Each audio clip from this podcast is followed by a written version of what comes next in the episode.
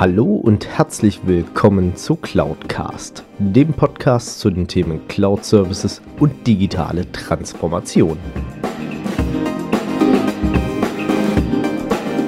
Mein Name ist Alexander Derksen und ich freue mich, dass auch du dich für das Thema Cloud und Digitalisierung interessierst und dass du heute zuhörst.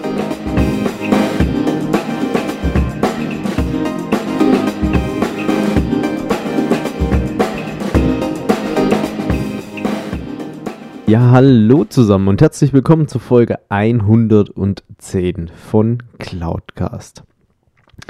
Ja, ihr merkt es ja in letzter Zeit immer wieder. Ähm, Folgen kommen nicht regelmäßig, äh, vieles passiert dazwischen und ähm, dann kommen mal zwei Folgen, dann kommen vielleicht auch mal drei Folgen und so weiter und so fort. Ähm, ich versuche gerade ein bisschen aufzuholen. Und es ist echt, echt nicht immer einfach, alles unter einen Hut zu kriegen, vor allem wenn du halt einen Hauptjob hast und den Podcast ja auch nur nebenbei ein Stück weit machst, aber ich mache ihn trotzdem gerne für euch. Und habt da bitte einfach Nachsicht mit mir. Und ich gelobe für die Zukunft Besserung und tue alles Mögliche, was in meiner Macht steht, dass wir das besser hinbekommen, aber ganz schaffe ich es dann leider auch nicht immer. Deswegen. So viel dazu. Ja, was erwartet euch heute? Heute erwartet euch mal eine Interviewfolge, die nicht so wirklich was direkt mit Digitalisierung zu tun hat, aber ich finde trotzdem, dass es ein ganz, ganz wichtiges Thema ist. Und zwar wurde ich auf LinkedIn angeschrieben von Arseni Pogudin. Arseni ist äh, Fitnesscoach bzw. Personal Trainer und ähm,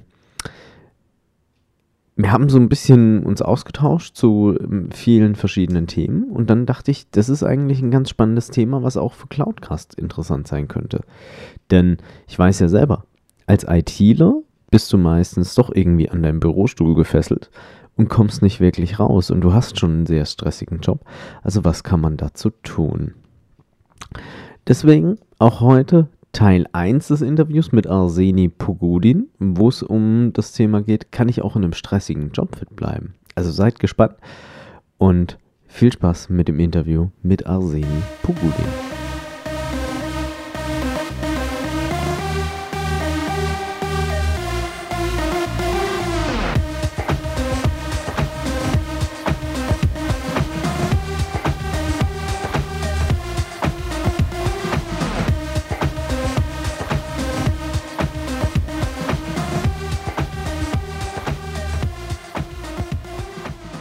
So, hallo und herzlich willkommen zu einem extrem spannenden Interview heute bei Cloudcast. Ich habe nämlich einen Menschen, dessen Namen ich nicht aussprechen kann, deswegen versuche ich es auch erst gar nicht. Das darf er gleich nämlich selber tun.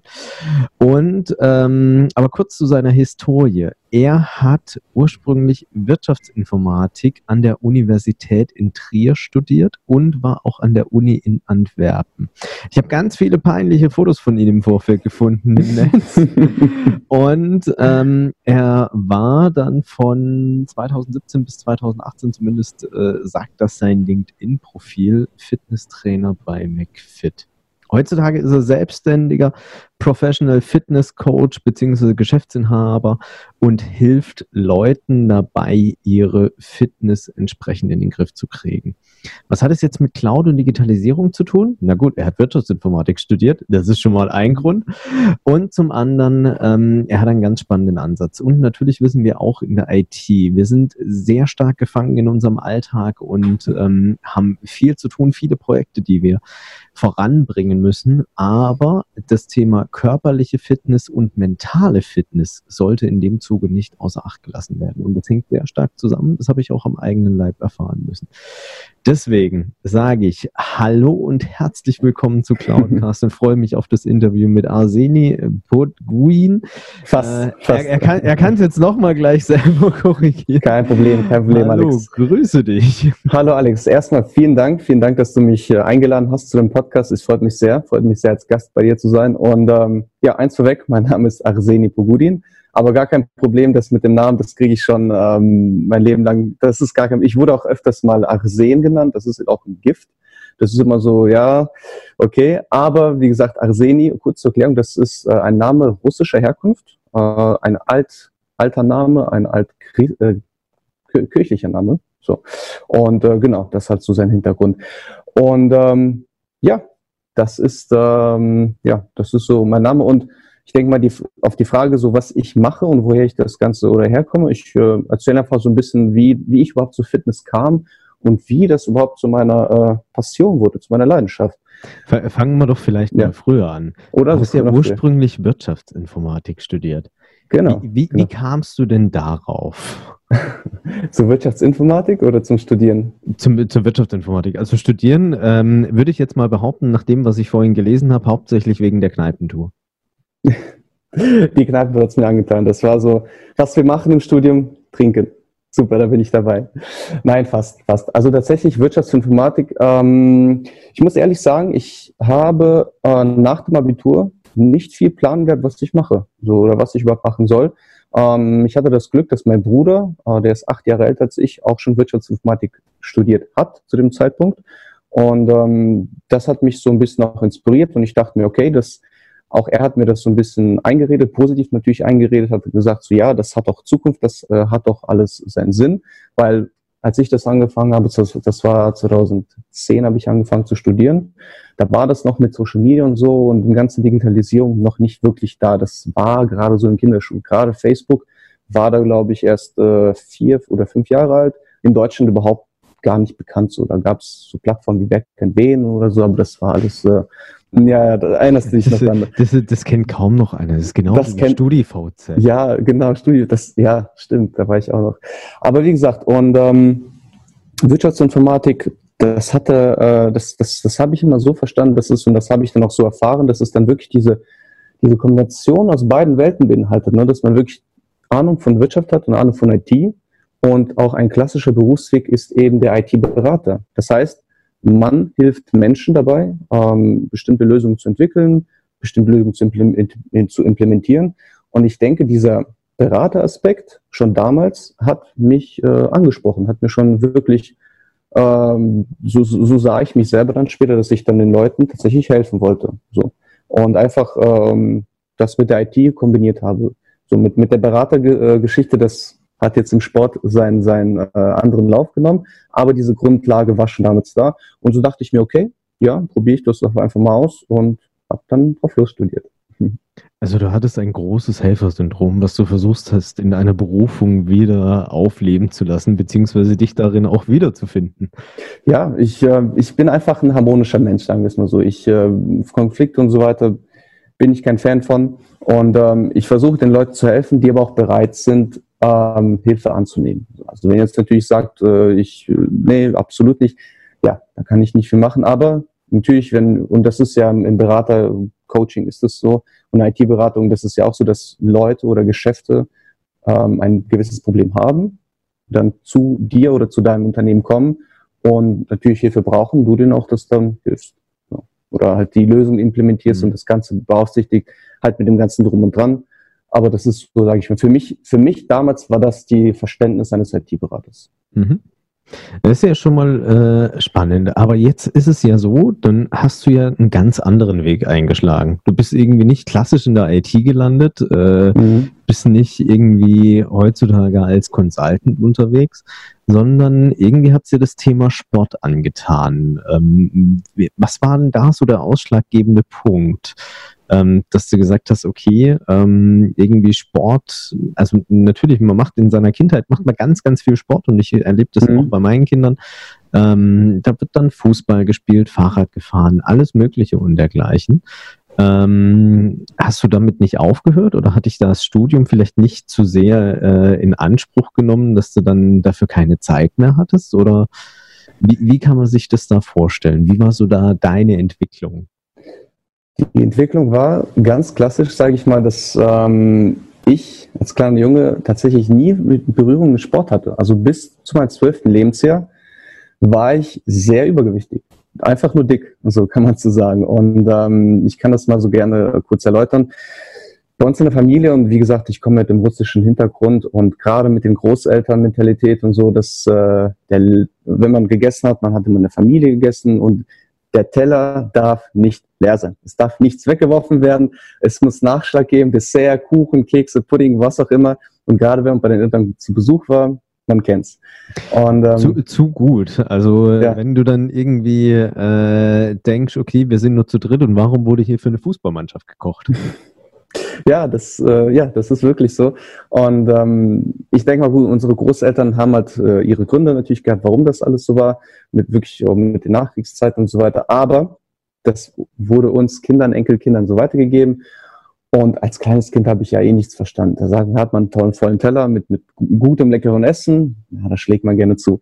Und so hat sich äh, eben eine Gewohnheit, eine schlechte Gewohnheit, so wenn man das jetzt natürlich zurückreflektiert, äh, entwickelt, dass, ähm, ja, dass man einfach äh, so bei dem, bei dem Tempo geblieben ist, so viel zu essen, auch wenn man von den Eltern oder Großeltern, beziehungsweise von den Großeltern mal wieder zurückkam und so und bei den Eltern mal wieder zwischendurch genascht hat, im Kühlschrank mal wieder was gefunden hat. Und ähm, das Ganze hat sich dann so weit aufgebaut, dass bis, also kurz vor meiner Pubertät, so um zwölf Jahre, da war ich, das habe ich nur ganz kleinen Bild das Kopf, da habe ich mich irgendwann auf die Waage gestellt und habe dann festgestellt, okay, äh, du bist zwölf Jahre alt, ich war so ungefähr 1,60 Meter und die Waage hat ganze 90 Kilogramm angezeigt. Also, Alex, die Bilder, die du gesehen hast, das waren noch sehr harmlose Bilder. Ich habe hier noch im Archiv äh, noch andere Bilder. Habe ich wirklich so, so ein Gesicht. Also mit zwölf Jahren 91 Kilo, äh, 90 Kilo, 1,60 Meter, das, ähm, das hat sich auch in, auch in meinem Lebensbereich bemerkbar gemacht, ne? vor allem in der Schule na, wie das halt so mit den Kindern ist. Äh, man versteht das als Kind ja auch überhaupt nicht. Äh, okay, dann wird man auf einmal angefangen zu hänseln, äh, angefangen zu hänseln. Ähm, irgendwelche Sprüche an den Kopf geworfen, so da war, war noch fette Schwein, so eins der harmloseren, sage ich mal. Und der ganze Rest. Und das nimmt einen mit. Also ich sag mal so, diesen Schmerz entwickelt man schon relativ früh. Also ich habe den so zumindest entwickelt und den tiefen emotionalen Tiefpunkt, sage ich mal, hatte ich dann mit zwölf. Wo auch mein Vater dann, äh, ich habe ich hab mich immer schlechter und schlechter gefühlt und irgendwann hat mein Vater zu mir gesagt, so, pass auf, wir machen das Ganze, wir nehmen das Ganze in Angriff, war auch ehrlich und direkt mit mir, hat dann gesagt, so, ja, okay, du hast, du bist fett, ne, du hast das Problem. Und es war auch unangenehm, es war auch unangenehm, das zu hören, weil ja, man versteht es halt noch nicht so und man versteht nicht, warum die Kinder in Hänseln, aber gut, so, so ist es nun mal, so war das ein bisschen, äh, ist, ist von der Gesellschaft noch ein bisschen abhängig. Ich meine, an sich ist es ja nicht schlimm, wenn man halt dicker ist. Als kleines Kind hat man da eh nicht die großen Gesundheitsprobleme. Aber das ist, bleibt ja da trotzdem so. Und dann, ja, hat mein Vater mich zum Kampfsport gebracht. Und das war dann mit 12, 13, fing dann ab da eigentlich an, das Ganze seinen Lauf zu nehmen. Und seitdem habe ich auch nie wirklich aufgehört, Sport zu machen.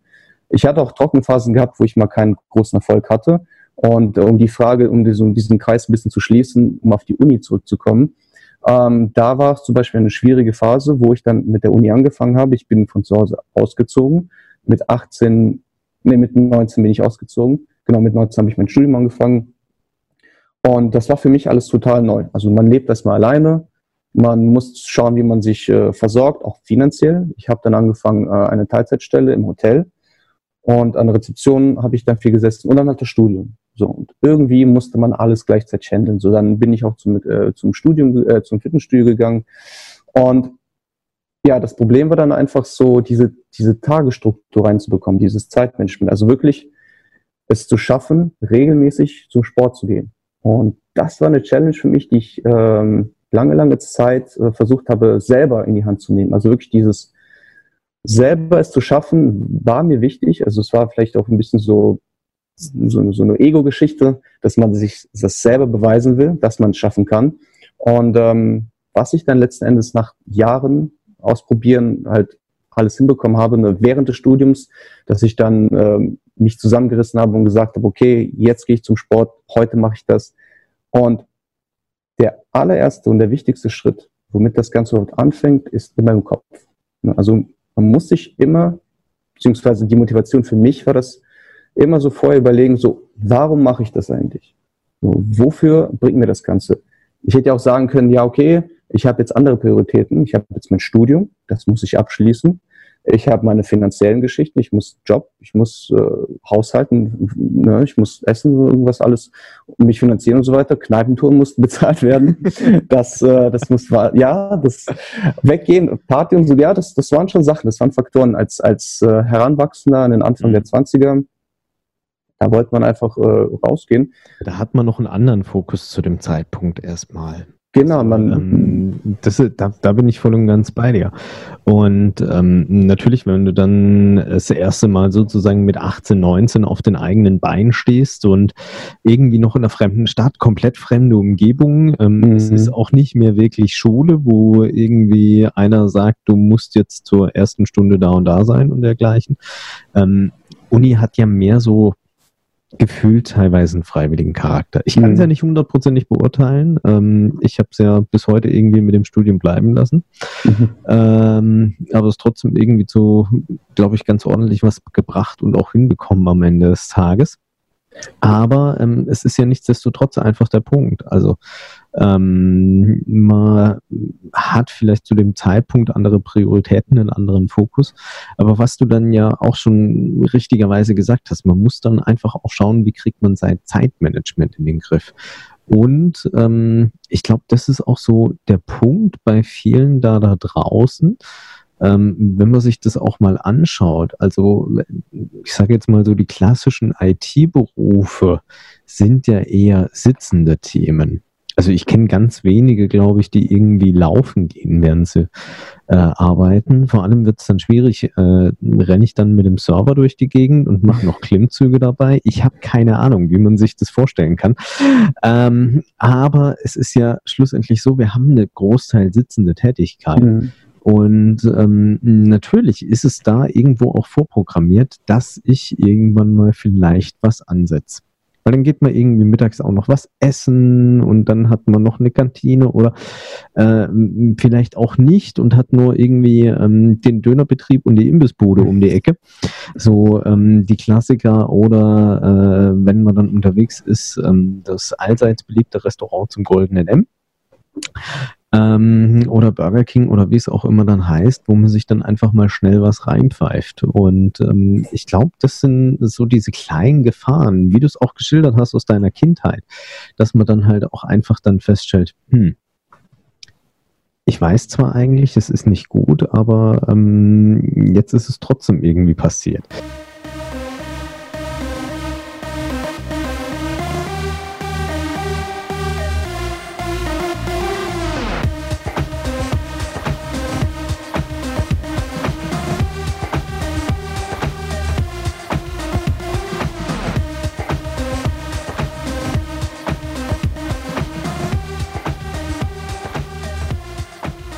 Und das war's auch schon mit Teil 1 des Interviews mit Arseni. Und in Teil 2 erwartet euch unter anderem viel auch zum Thema Motivation und dergleichen. Und ich finde, das ist ja auch ein wichtiger Punkt, der auch in unserem beruflichen Alltag sehr stark im Fokus drin steht. Da wird mir auch wissen, okay, wieso tun wir das Ganze denn eigentlich und wie kann ich da bestmöglich motiviert bleiben? Also damit wünsche ich euch viel Erfolg bei eurer persönlichen Digitalisierung bzw. digitalen Transformation. Hoffe, dass auch ihr fit bleibt und macht's gut bis dahin. Euer Alex Derksen.